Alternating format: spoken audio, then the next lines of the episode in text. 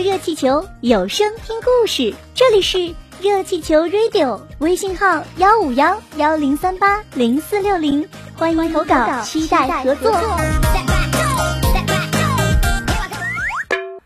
Missing，丢失的仓鼠。Nadim had a hamster. He called it Jaws. 纳迪姆有一只仓鼠，他给它起名叫 Jaws。Jaws is a family name for a hamster," said Beef.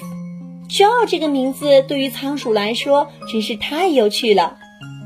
Beef 说，Nadim put Jaws in his cage, but it's got to shut the cage door.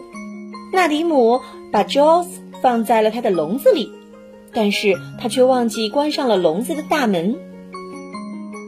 Jaws got off cage and ran off. Jaws 跑出了笼子，而且跑掉了。Nadim saw a cage was open. Oh no, he said. 纳迪姆看到笼子是打开的，他惊叫道：“哦不！”Nadim was upset. Jaws has run off," said Nadim. 纳迪姆很难过。Charles can look for him," said Beef. They looked and looked. Beef 说：“让我们一起来找找他吧。”于是他们就开始到处找。Beef looked under the sink. Sheep looked in the fridge.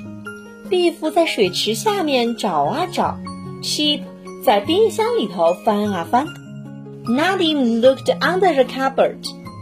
纳迪姆则趴在了碗架下边到处看。Nadim's dad looked under the floor。纳迪姆的爸爸也在地板下面到处找。Is Josh down here? He said。嗯，Josh 会在这儿吗？他说。Then she had an idea. Let's get Floppy. He can help us. 这时，Chipper 有一个好主意，让我们找一找狗狗 Floppy 吧，它可以帮助我们。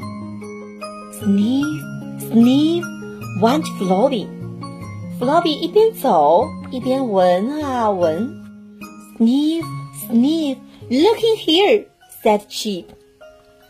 闻啊闻，闻啊闻，看这儿。，Chipper 说 Jaws was in the clothes basket. He had made a nest. Jones 原来在衣服的架子里，他在这里给自己搭了个窝。Look, said Nadim, you can see why I called him Jobs. 看，拿里姆说，你们知道为什么我要叫他 Jobs 了吗？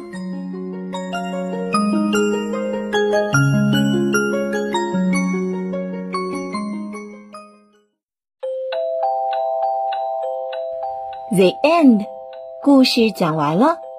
小朋友们可以模仿老师的语气，挑选自己喜欢的句子来模仿和学习吧。相信不久的将来，你也可以用双语来为大家。讲故事呢，今天就到这里，再见了。